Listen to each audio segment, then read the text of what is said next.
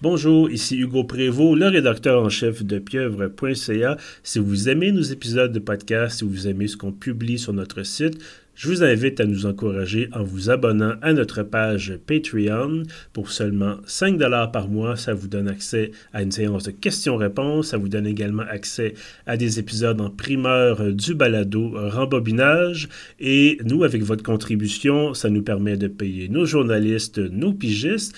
Ça nous donne aussi l'occasion de développer euh, de nouveaux concepts, de nouvelles émissions et ça nous permet bien sûr d'acheter du matériel. Je vous remercie énormément et bonne écoute.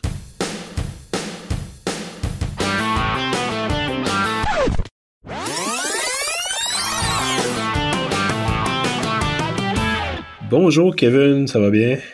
Ça va bien Hugo et toi? Ça va bien, merci. Euh, bienvenue à ce qui est officiellement, non officiellement, c'est rendu compliqué, centième épisode euh, de rembobinage. On avait déjà, j'avais déjà abordé la question, là, c'est avec les bonus, avec les épisodes estivaux, c'était ça a un peu... Euh, fédérer notre décompte, mais écoute, euh, voilà. Euh, en plus, il y a un épisode perdu. Oui, j'allais justement dire ça, le fameux épisode, euh, appelé le 94 pour le, de son petit nom. Euh, je continue à chercher. Puis c'est une question, je pense, je sais pas si c'est parce que j'ai changé d'ordi récemment, c'est parce qu'il y a eu un problème, en tout cas. Le fichier existe quelque part, euh, mais bon, est-ce que je vais le retrouver un jour? C'est sur un autre disque dur peut-être. Euh, bref, les feuilles se poursuivent, mais euh, en attendant, ça a beau ne pas être officiellement ou officieusement vraiment le centième épisode. On a, je pense, euh, probablement la proposition la plus bizarre de l'année. En tout cas, de l'année jusqu'à présent, on en septembre, on verra ce que le reste de l'année nous réserve, mais je te dirais, là, euh, sans doute un film qui va être dans mon top 5 de l'année euh, et certainement le plus étrange le plus surprenant. Qu'est-ce qu'on a écouté cette semaine, euh, Kevin? On a écouté El Conde, ou en français, Le Conte Effectivement, El Conde, un film chilien. D'ailleurs, on n'a pas souvent de films sud-américains euh, au podcast. On est très, évidemment, on est en Amérique du Nord, donc c'est souvent des films américains, euh, canadiens. Euh, donc, on change complètement de registre. La dernière fois, on était avec Solo, un film québécois, bien sûr, qui a gagné d'ailleurs le prix du meilleur film canadien au TIFF. Mm-hmm. Euh, mais donc c'est ça. Là, on, vraiment, on va euh, dans l'autre hémisphère. On reste sur le, on pourrait toujours dire qu'on reste sur le même continent ou méga continent, mais euh, voilà. Donc hémisphère sud, El Conde, un film de Pablo Larraine que je ne connaissais pas. je suis allé voir rapidement là, c'est ça, sa fiche Wikipédia. Je me suis rendu compte c'est lui qui a réalisé Spencer. Oui, c'est ça. Il a fait quelques films euh, en anglais. Euh, Spencer, qui était sur la, la princesse Diana. Mm-hmm. Il avait fait aussi quelques années auparavant Jackie, qui était sur euh, la femme de Kennedy. Oui. Donc, effectivement, il y a peut-être une tendance, euh, peut-être qu'éventuellement on aura euh, Lorraine sur la femme de Stephen Harper. On sait euh, peut-être un peu moins excitant, peut-être. Je sais pas, il y a peut-être un peu moins d'enjeux dramatiques de ce côté-là.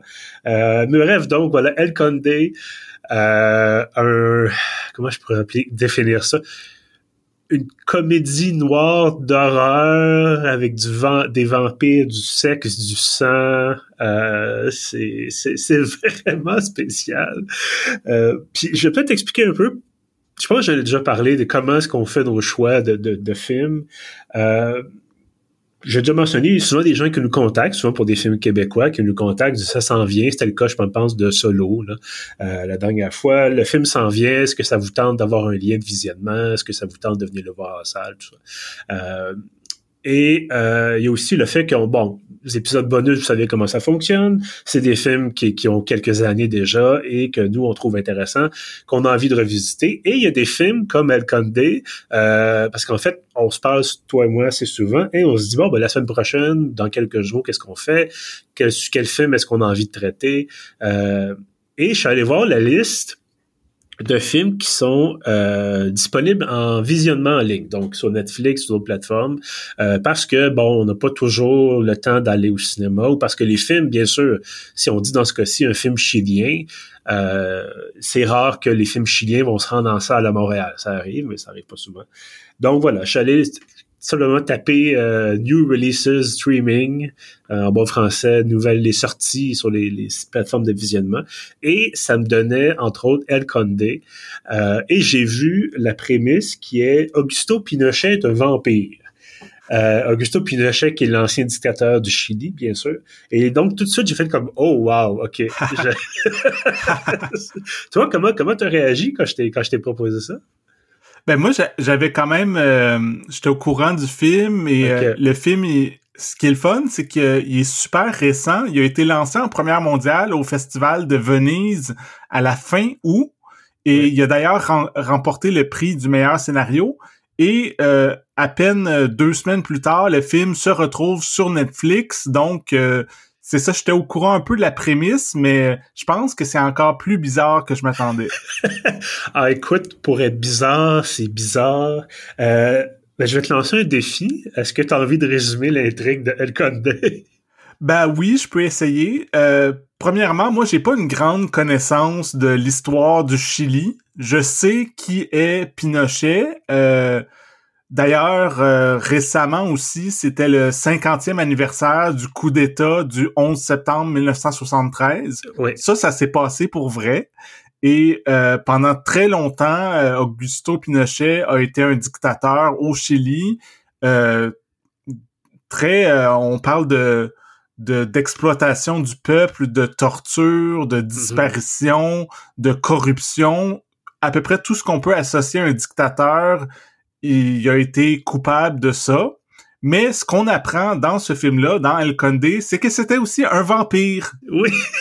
Et euh, un vampire de, qui a plusieurs centaines d'années, qui est né euh, en France au 18e siècle, qui a connu euh, la Révolution française, qui a vu Marie-Antoinette se faire euh, guillotiner et tout ça. Mais éventuellement, il s'est retrouvé au Chili, dans l'armée, tout ça. C'est devenu le dictateur. Il y a eu le coup d'État, tout ça. Mais le, le gros du film se passe en fait après qu'il ait fin sa mort, parce que selon l'histoire officielle, Pinochet est mort, je crois, en 2006. Mhm. Mais ce qu'on sait pas, c'est qu'en fait, c'était euh, il avait faké sa mort en bon québécois et que dans le fond, euh, il continuait de vivre secrètement sur une île. Et quand on le rencontre euh, dans le film, il a un peu perdu goût à la vie. Il trouve que l'éternité, c'est trop long, puis il veut se laisser mourir. Il arrête de boire du sang humain et tout ça. Mais parallèlement à ça, il y a ces cinq enfants qui viennent le visiter parce que sont comme euh, ils veulent savoir qu'est-ce qui va se passer avec son héritage, avec tout l'argent qu'il a volé au peuple et qu'il a caché. Et euh, en plus de ça, il y a aussi euh, une religieuse, une nonne qui arrive parmi tout ce beau monde-là. elle se fait passer pour une comptable qui vient faire de l'ordre dans leur papier et retrouver l'argent mais elle, euh, en tant que religieuse catholique, ce qu'elle veut, c'est combattre le, le grand Satan et retirer euh, le, mal euh, de Pinochet, qui, rappelons-le, est un vampire. Oui, effectivement. et, d'ailleurs, c'est particulier parce que c'est un vampire, mais euh, oui, évidemment, elle va boire du sang, elle va tuer des gens, tout ça, il a les dents pointues, mais c'est pas un vampire comme dans Blade, par exemple, où la moindre lumière, la moindre particule de lumière du soleil va, va le faire prendre en feu ou exploser. Euh, c'est plus un vampire dans le sens, euh, bon, évidemment, c'est une allégorie, parce que, bon, le Pinochet, dictateur, est allé sucer un peu le sang du peuple chilien en commettant, effectivement, ces crimes affreux, en vendant de l'argent et tout ça. Euh, mais dans ce cas-ci, c'est ça, c'est comme vampire, mais comme un vieux vampire semi-retraité, euh, un peu aigri, qui, qui se rappelle les belles, les, les, les, belles années, mais qui vit une espèce d'île euh, perdu au milieu de nulle part avec son vieux serviteur qui a fait la euh, son vieux serviteur qui était un, russe blanc, c'est-à-dire un opposé aux bolcheviks euh, lors de la révolution euh, 1917. Euh, il y a toute une espèce de ramassis de personnages là-dedans qui sont, sont plus grands que nature. Puis bon, il y a toute une histoire de vieilles histoires d'amour, de haine, de, de, de, la colère qui est vraiment qui, qui imprègne tout ça. Donc, j'ai commencé à écouter ça, puis j'ai d'abord, j'ai été assez renversé par la direction photo. Euh, mm-hmm. on parle souvent du travail des réalisateurs, le tournage et tout ça. Mais là, la direction photo, euh, parce qu'il faut le préciser, c'est un film qui est très, très, très largement en noir et blanc. Euh, pour donner un petit côté, un autre côté plus sépulcral un peu à la, à la chose. Euh, et comme je disais, ça se passe sur une île perdue au milieu de nulle part, avec du brouillard. Euh, c'est des vieux bâtiments, tout est un peu à décrépitude. Puis bon, évidemment, un vampire, c'est rarement euh, jeune et fringant. Euh, D'habitude, les vampires qu'on nous présente, c'est justement des gens qui sont euh, des, des, des, vieux vampires qui ont vu beaucoup, beaucoup d'années passer. À part dans Twilight. Oui, oui, effectivement, à part dans Twilight. Mais ça, c'est un, un, un, truc à part. Qu'est-ce que tu as pensé justement du traitement visuel de El Conde? Ben ça, c'est une des grandes qualités du film. Euh, justement, le, la photographie en noir et blanc, c'est vraiment superbe. Et comme tu disais, en plus, les décors sont particuliers. Il y a beaucoup de brouillard, tout ça, c'est très atmosphérique. Fait que mélangé avec le noir et blanc, tout ça, on, on a vraiment le côté quand même euh, vieux film d'horreur classique. Euh, style les vieux Dracula des années 30 et tout ça. Fait qu'il y a quelque chose de vraiment saisissant visuellement. Oui, oui, absolument. Et euh, puis évidemment, on combine ça avec la, une utilisation de la musique qui est fantastique. On va prendre la musique religieuse beaucoup. Euh, je pense qu'il y a du Vivaldi en masse aussi, a des extraits des, des, quatre saisons, entre autres. Euh, puis bon, ça aide évidemment d'avoir les sous-titres parce que euh, d'abord, c'est un film en espagnol, euh, très, très largement en espagnol. Donc, si t'es comme moi, puis ton espagnol se limite à « pourrais-je avoir une bière, s'il vous plaît, et où est la bibliothèque? Ça aide beaucoup évidemment à savoir qu'est-ce qui se dit dans le film, mais euh, donc évidemment quand il y a les sous-titres, ben, on nous dit bon ben c'est tel extrait de chanson qui, qui joue, tel extrait de pièce musicale. Donc euh, beaucoup de classiques, des, des chants religieux comme je le disais, et ça donne une impression d'intemporalité. Euh, parce que oui, bon, évidemment, ça se passe. En fait, il n'y a pas d'année précise. Euh, et le fait que ça se passe chez un couple, finalement, de, de parce que bon, Pinochet est avec sa, son épouse, euh, ça se passe chez un vieux couple, ben souvent, c'est les personnes plus âgées vont conserver des choses, des, des, des télévisions, des meubles qui finissent par être très, très vieux eux aussi. Donc, ça semble pas se passer à l'époque, par exemple, des, des téléphones intelligent ou quoi que ce soit, euh, mais clairement, ça se passe bien évidemment après la chute de Pinochet. Euh, donc, espèce de moment un peu figé dans le temps. Euh, puis ça vient jouer sur le côté horreur là, de tout ça, le côté, euh, encore une fois, vampirique là, de la chose. Oui, c'est ça. C'est vraiment... Euh, je suis d'accord avec toi. Moi aussi, à un moment donné, je me suis demandé, on, ça se passe en quelle année exactement? On nous dit que c'est ça, Pinochet est supposément mort en 2006. Fait donc, vu que c'est plusieurs années après ça, c'est pratiquement à notre époque, mais il y a rien dans ce qu'on voit qui a l'air ultra moderne. Ça a tout l'air assez euh, délabré, assez vieux et, et c'est ça, c'est assez mystérieux. Comme tu dis, c'est vraiment intemporel. C'est pas un film qui est euh, ah ok, c'est un film de 2023, ça se passe en 2023, tout est et exactement comme la réalité qu'on connaît. C'est vraiment un peu euh, presque surnaturel. Puis ben, le fait que l'Église occupe une place aussi importante que ça aussi, là, euh, ben, c'est sûr que dans certaines parties du monde, l'Église catholique est encore très, très présente.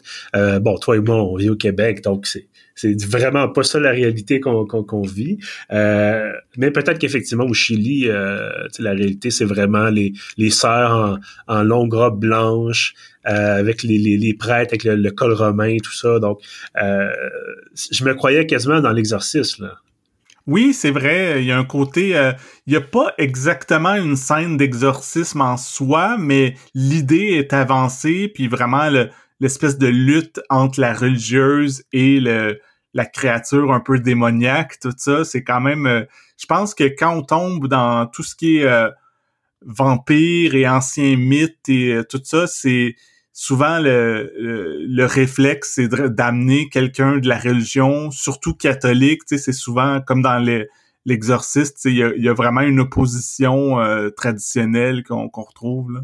Euh, d'ailleurs, ça me fait penser, je sais pas si on en avait parlé, on n'a pas fait d'épisode dessus, mais est-ce que tu as vu le film avec euh, Russell Crowe où il joue un exorciste? Oui, j'ai vu ça, c'était le fun quand même. c'était extraordinaire. une espèce de, d'acteur, un acteur australien qui a un certain âge, un peu de bedaine, un peu... c'est plus l'époque des gladiateurs, clairement. Non, non, il, il est tellement gros, il a l'air d'être Orson Welles, là, avec la barbe en plus. Là. Oui, mais là, qui joue une espèce d'Italien désillusionné, euh, qui se promène en Vespa, c'était fantastique. Évidemment, c'est pas un film qui se prend sérieux, là, mais vraiment, si vous avez l'occasion, je, fais une parenthèse, là, mais si vous avez l'occasion de voir ce film-là, euh, l'exercice l'exercice du pape, je pense que ça s'appelle en, ouais, c'est ça. français. Voilà. Euh, mais bref, revenons à nos, nos moutons chiliens. Je pense que ce qui m'a frappé aussi, c'est encore une fois, généralement, les vampires, on se dit, bon, c'est des gens effrayants, c'est des gens qui sont ben, peuvent être séduisants aussi. Là. Ça peut être euh, comme dans l'intérieur qu'un vampire, là, Tom Cruise. Euh, était séduisant dans son, son, ses habits de, de jeune vampire et tout ça. Euh, ça peut être aussi, bon, c'est ça, des, vieux vampires, comme on disait, ratatinés, puis bon, euh, mais qui restent effrayants quand même. Et là, on a vraiment comme un retraité. Encore une fois, c'est un ancien dictateur, c'est sûr. Ça fait peur en partant, mais euh, il, il, se déplace avec un déambulateur, euh, il est en vieille espadrille, il est en quasiment en jogging. Euh, tout ce qui manque, c'est les, les balles de tennis coupées là, qui euh, en dessous des pattes de son déambulateur. mais il sort de chez il s'habille en général Pinochet, il sort de chez lui en volant. très discrètement d'ailleurs, c'est vraiment pas. ça aussi, je trouve ça intéressant dans le film. Là, c'est vraiment pas comme. Oui, il est capable de voler, mais c'est il n'y a, pas d'envolée dramatique musicale avec ça, où il n'y a pas de, de, jeu d'ombre, juste comme hop, il est parti. Mais bref, donc c'est une espèce de semi-retraité euh, ou de retraité qui, qui juste généralement tu dis ouais écoutez euh, The Price is Right ou euh, euh, ce genre de choses-là, mais non, il mange, il mange le cœur des gens pour pour rester en vie. Fait il y a vraiment cette, dichotomie-là qui est, qui, est, particulière. Je sais pas toi ce que tu en as pensé là, de cette espèce de clash-là? Oui, non, c'est ça. Il y a comme plein d'affaires qui se passent dans ce film-là que, que justement, qui sont un peu des, des contradictions, des dichotomies. Euh. aussi, euh, ce qui est drôle, c'est que autant c'est un film de genre, par définition, c'est un film de vampire, c'est un film d'horreur, mais en même temps, je me suis demandé, est-ce que Pablo Larraín, dans le fond, lui, il voulait faire un film sur Pinochet, nous parler euh, de l'histoire du Chili, de nous parler de de toute la corruption qu'il y a eu parce que surtout dans le milieu du film, il y a comme moins d'horreur, puis ça devient assez bavard, puis on, on, on nous explique tout ça à travers les dialogues de toutes les corruptions qu'il y a eu. Et c'est comme si, pour attirer un plus grand public, on, va mettre... Euh, le film commence, il y a un vampire, il y a du gore, tout ça, c'est vraiment euh, quelque chose qui est, entre guillemets, commercial. Puis après ça, on tombe dans un film qui est plus... Euh, politique, historique et tout ça. Et euh, finalement, à la fin, bon, pour nous récompenser, on retombe dans le massacre.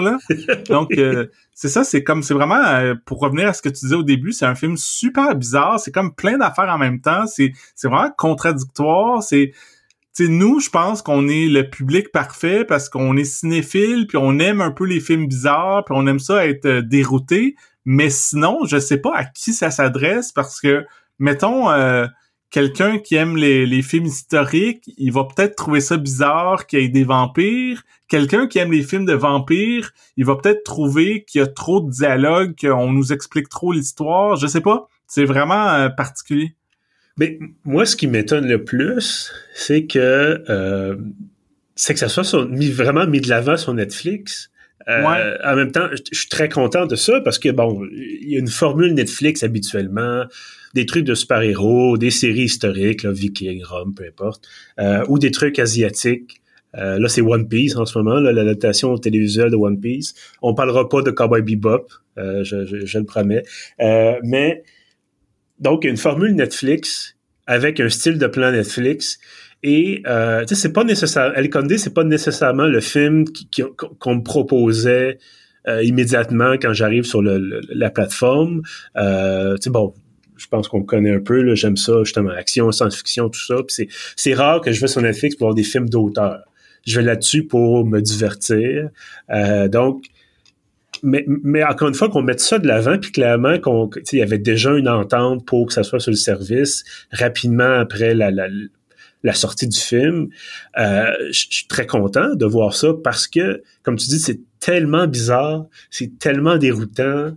Euh, il y a un moment donné, tu sais, il y a des scènes, Vampire, c'est aussi associé à la question de la séduction, une espèce de côté vraiment euh, érotique presque dans le lac de s'abandonner euh, quand une jeune femme s'abandonne à, la morsure de vampire. Puis là, c'est des vieilles, des personnes du troisième âge, puis en même temps, il y a un côté érotique pareil, puis il y a de la violence, puis j'étais comme... C'est soit le trip de drogue le plus bizarre de tous les temps, peut-être pas, mais soit c'est vraiment, il y a, y a quelqu'un quelque part, je sais pas si c'est le c'est euh, la reine qui a aussi écrit le film, je vais vérifier rapidement. Il est co-scénariste euh, du film, ouais. Co-scénariste du film. Quel coup de génie, je veux dire, c'est on sait jamais à quoi s'attendre. Euh, ça dure à peu près deux heures, puis jamais en deux heures je me suis ennuyé. Tu sais, oui, tu, comme tu disais, il y a une partie euh, plus au centre où c'est vraiment, il raconte par le biais des enfants euh, de Pinochet, qui, d'ailleurs ont l'air d'être tous aussi incompétents les uns que les autres, euh, qui racontent un peu justement les crimes commis par, le régime Pinochet. Mais c'est quelle, expérience cinématographique extraordinaire. J'ai vraiment, j'ai, adoré ça, même si j'étais décontenancé, je pense, 75% du temps. Oui, puis quelque chose que je veux mentionner, c'est que oui. euh, le personnage de la comptable religieuse, tout ça, qui interviewe les enfants, tu sais, dans cette partie-là du au centre du film qui est un peu plus bavarde, ce que je trouve vraiment drôle, c'est que tout, c'est tout le temps tellement au second degré, c'est tellement satirique parce que elle a fait comme semblant que c'est bien normal toutes ces corruptions pis ces crimes là qu'ils ont fait que c'est comme ah ben oui vous avez fait ça vous avez euh, vendu une compagnie en faillite à l'armée, puis là, vous avez caché des millions de dollars euh, dans des comptes secrets, puis tout ça, ben oui, c'est juste normal. Puis quand on parle aussi à Pinochet, que c'est comme, euh, tu sais, c'est... Ah, il y, a, beaucoup de scènes où c'est comme comme s'il y avait rien de mal à tout ce qu'il a fait, les disparitions, les tortures, tout ça. C'est comme il y a vraiment, euh, je trouve ça le fun, le côté, euh, si tu prends le film au premier degré, au premier degré, c'est tellement horrible tout ce qui se dit, mais tu comprends que dans le fond, c'est une satire, c'est pour dénoncer ça. Là. Oh oui, absolument. Puis d'ailleurs, je pense que l'aspect le plus, ce qui fâche le plus Pinochet, en tout cas dans le film, clairement, euh, ce qui fâche Pinochet en ce moment, je le sais pas, il, est mort depuis un bout. c'est plus vraiment intéressant. Euh, c'est le fait que de se faire traiter de voleur. Mm-hmm. C'est pas le fait de se faire dire t'as fait tuer des gens ou t'as fait régner la terreur. Puis d'ailleurs, à un moment donné, il y a une scène avec son, son valet. Puis là, ils sont très heureux de se raconter que ah oui, ils ont torturé des, des bolcheviques sud-américains. Puis ils ont, ils ont brûlé les les excusez le je vais faire un avertissement de contenu un peu un peu un peu violent là, mais ils ont ils ont fait brûler les seins des femmes avec de l'électricité. Euh, c'était vraiment pas juste tuer des gens euh, de façon expéditive, c'est torturer pour le plaisir. Euh, mais ils ont l'air de trouver ça tout à fait normal, puis de se rappeler de ça comme si c'était le bon temps. Mais de se faire dire qu'on a volé, qu'on a volé, par contre, ça, ça, ça passe pas. Il y a vraiment quelque chose, comme tu dis, c'est très, très, très deuxième degré. Euh, et il y a aussi, il y avait aussi un aspect, justement, tu parlais de la, de la religieuse. tu sais, j'ai pas vu j'ai pas vu vraiment, en fait, j'ai vu aucun film. Euh, vraiment, c'est les années 60, la nouvelle vague, tout ça. J'ai pas écouté ça. Faut déjà le faire un jour, je sais. Mais j'avais un feeling, surtout parce que c'était en noir et blanc. Mais tu sais, j'avais un feeling nouvelle vague, justement, un feeling cinéaste des années 60, euh, tu sais, qui essaie des choses, que ça change. On est, on est vraiment plus dans le style classique du cinéma, puis on essaie, sort complètement du cadre. Et j'avais l'impression que c'était ça, parce que des scènes où, justement, on mêle la violence, la politique, le film de genre, le sexe, la, religion, euh, qu'à un moment donné, tu sais pas trop si la religieuse, effectivement, est, là pour tuer le mal ou se laisser séduire ou elle a un autre but ultérieur qu'on ignore encore. Euh, j'avais aucune idée comment ça allait finir. Est-ce que toi, tu avais une petite idée de, de où ça s'en allait? Non, j'avais aucune idée non plus. Puis là, c'est sûr qu'on va pas le dire parce que c'est un énorme divulgateur. Mais il y a quelque chose qui se passe dans peut-être les dernières 20-25 minutes du film que moi, j'aimais déjà beaucoup le film, mais quand il y a eu cette révélation-là, j'ai fait « Oh mon Dieu! » quelle idée de génie! Ça devient encore plus délirant et subversif. Et là, j'étais comme, ah, ok, wow, ok, ils sont allés là, là. j'ai vraiment trouvé ça génial. Mais c'est ça, on peut pas, on peut pas vous le dire, là. Non, non, effectivement, c'est à découvrir, c'est une, euh, révélation à découvrir, mais euh, on peut peut-être mentionner quand même que pendant une bonne partie du film, on a une narratrice britannique et j'ai pensé que c'était Gillian Anderson. Euh, parce que euh, très très bonne actrice, elle a vraiment ce, cet accent-là.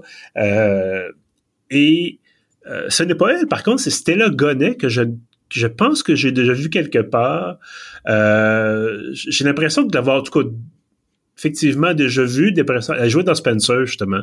Elle faisait la reine Elisabeth II. mais bref, on a, c'est ça, cette voix-là, puis éventuellement, on a une révélation euh, plus tard dans le film. Mais euh, c'est ça. C'est, c'est, on n'en dit pas plus. On veut vraiment pas gâcher la surprise. Mais tu as raison. C'est, c'est assez fantastique. Euh, et je trouvais ça bien aussi tout à l'heure. Tu as mentionné, bon, dans l'histoire de, Pinochet, que c'était au début, était né en France, tout ça, qui avait vécu les révolutions. Et je trouvais ça intéressant comme façon d'amener le personnage. Tu sais, ça aurait pu être un un vampire sud-américain, un vampire chilien, euh, sais, il aurait pu être mordu euh, par un, vampire quand il était déjà dictateur ou quand bon. Euh, mais la façon de présenter ça, euh, puis de dire bon ben effectivement, t'as beau être un vampire, il faut que tu vives dans un sens, faut que c'est pas juste Dracula que t'as un château puis que les gens ont peur en Transylvanie, on n'est plus à l'époque de de ce genre de vampire-là. Donc, c'est comme si je te disais, bon, ben regarde, t'es un vampire, il faut quand même que tu promènes ton chien. Il faut quand même que tu fasses une déclaration d'impôt à chaque année. Euh, il y a un petit côté vite de tous les jours, puis je pense que c'est ça qui vient un peu renforcer l'intérêt du film. Oui, non, c'est ça. C'est vraiment euh, tout le long du film à, plein de niveaux. C'est tout le temps, il y a tout le temps plusieurs choses qui se passent en même temps. Il y a le côté réaliste puis le côté fantastique, puis c'est comme c'est ça, faut accepter la proposition là, parce que ça reste un peu invraisemblable. Moi, je crois pas à l'existence des vampires, mais ça, en tant que, je pense au début de l'épisode, tu disais que c'est, dans le fond, c'est une allégorie. Puis en tant qu'allégorie, ça, ça fonctionne. Est-ce qu'il y a des choses que tu as moins aimées peut-être dans euh, El Conde? Ben, c'est ça, comme je disais, même si euh, j'ai aimé euh, l'ensemble du film, je trouve quand même qu'au milieu, il y a un petit peu un...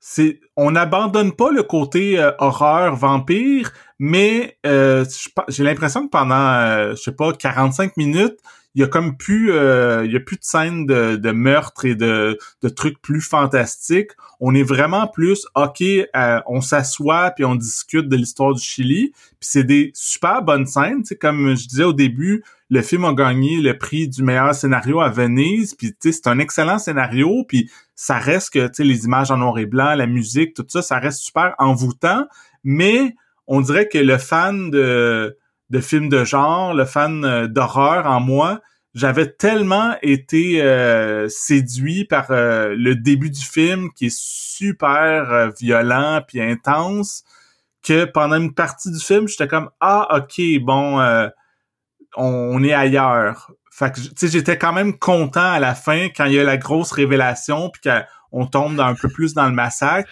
Oui. Là, j'ai vraiment adoré la, la dernière partie du film puis c'est ça, je, trouve qu'il y a un petit relâchement au milieu du film. Ben, je, serais assez d'accord, euh, mais en même temps, je pense que je, me serais demandé à ce moment-là jusqu'où il aurait pu aller euh, pour garder ce, ce, rythme-là en termes d'horreur puis de, de, gore, parce que euh, tu sais, ça rejoint un peu ce que je disais, que tu es un vampire, mais il faut que tu vives quand même, faut que tu promènes ton chien ou que tu fasses tes rapports d'impôts. Quand il va, quand Pinochet va chasser, peut-être qu'au 18e siècle, dans la campagne française euh, ou pendant la Révolution, tu pouvais mordre quelqu'un, puis c'était facile parce que ah, une pauvre, une, femme pauvre des rues de, Paris euh, est disparue. Euh, mais aujourd'hui, tu dis bon, ben on retrouve quelqu'un, un cadavre dans une usine ou dans une ruelle à Montréal, mettons, puis tu dis ah, il y a un trou dans le cou, il y a des, l'air d'avoir des trous dedans, ou la personne s'est fait manger le cœur, c'est comme ben c'est parce que là, tout le monde va être en alerte, puis la police va chercher, puis on est, c'est, mm-hmm. je, pense que les films de vampires fonctionnent mieux à un certain moment dans l'histoire. Bon, il y a des exceptions comme Blade, mais même Blade, Là aussi, il y a tout un système pour faire en sorte que, OK, on sélectionne les gens qui vont être mordus. Euh, tu sais, c'est vraiment, c'est pas juste, on se promène pas simplement dans la rue pour attaquer des, des, des, personnes pour se faire un snack. Là. Euh, donc, peut-être que dans, dans ce contexte-là, d'avoir constaté juste de l'horreur puis juste du massacre, euh, ça aurait été un peu euh, un peu redondant ou en tout cas j'allais dire irréaliste, mais c'est un film de vampire. Là.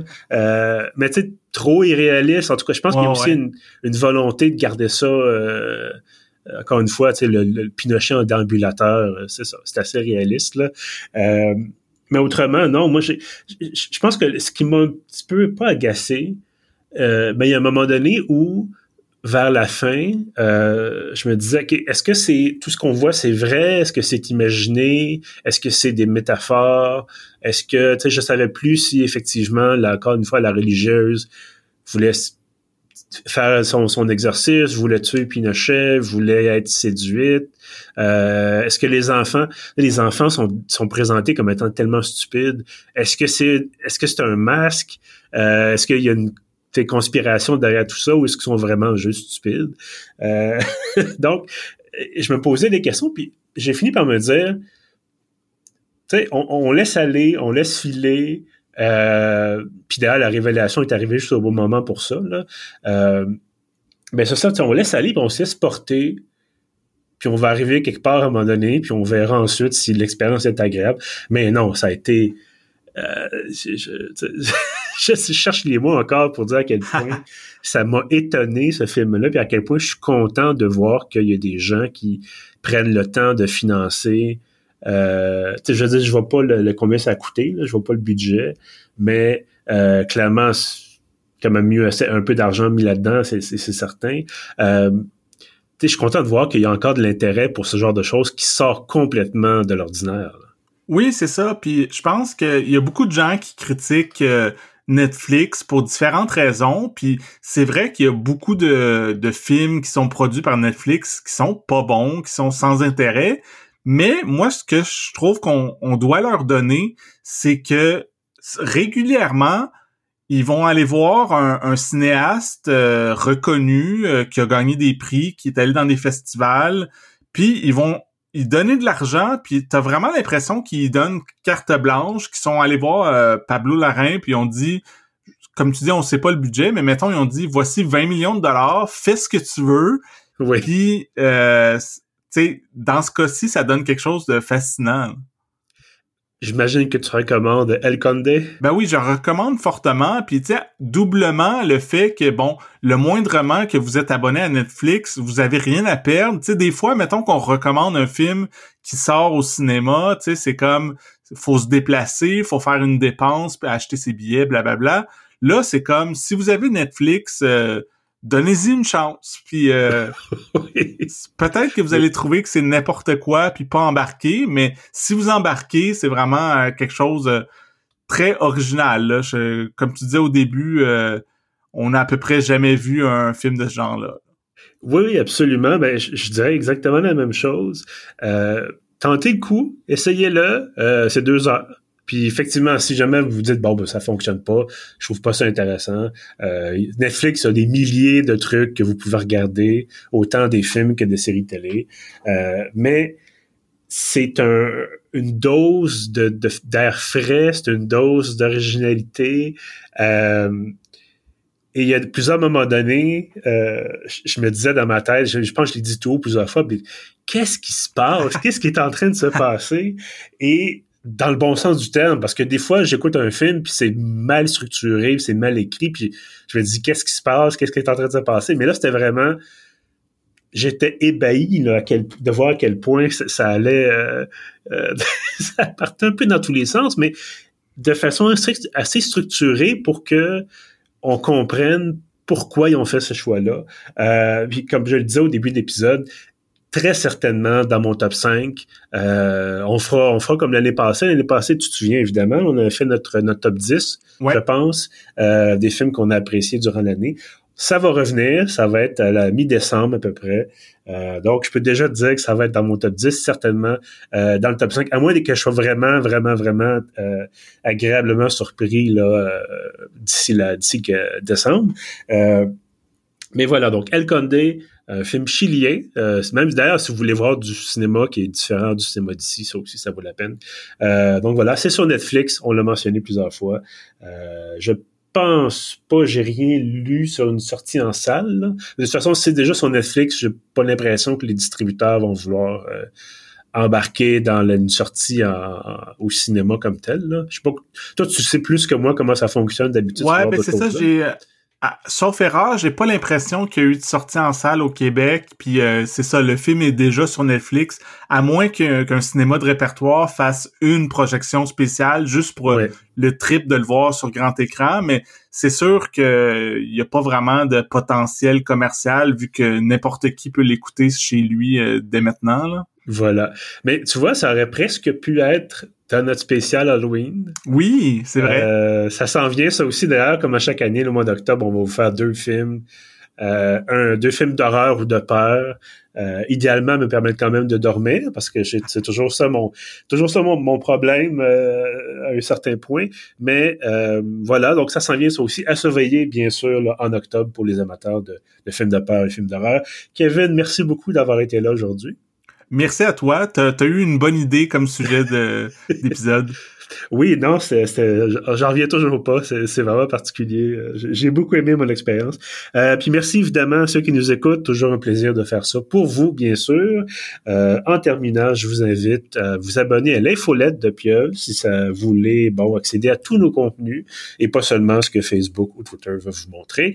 Euh, donc, si vous allez sur le site, c'est gratuit. Dans la colonne de droite, il y a un formulaire à remplir. Ça prend quelques secondes. Et donc, chaque samedi, vous avez tous les articles, toutes les critiques, tous les épisodes de podcast. Sur ça, je vous dis merci et à bientôt.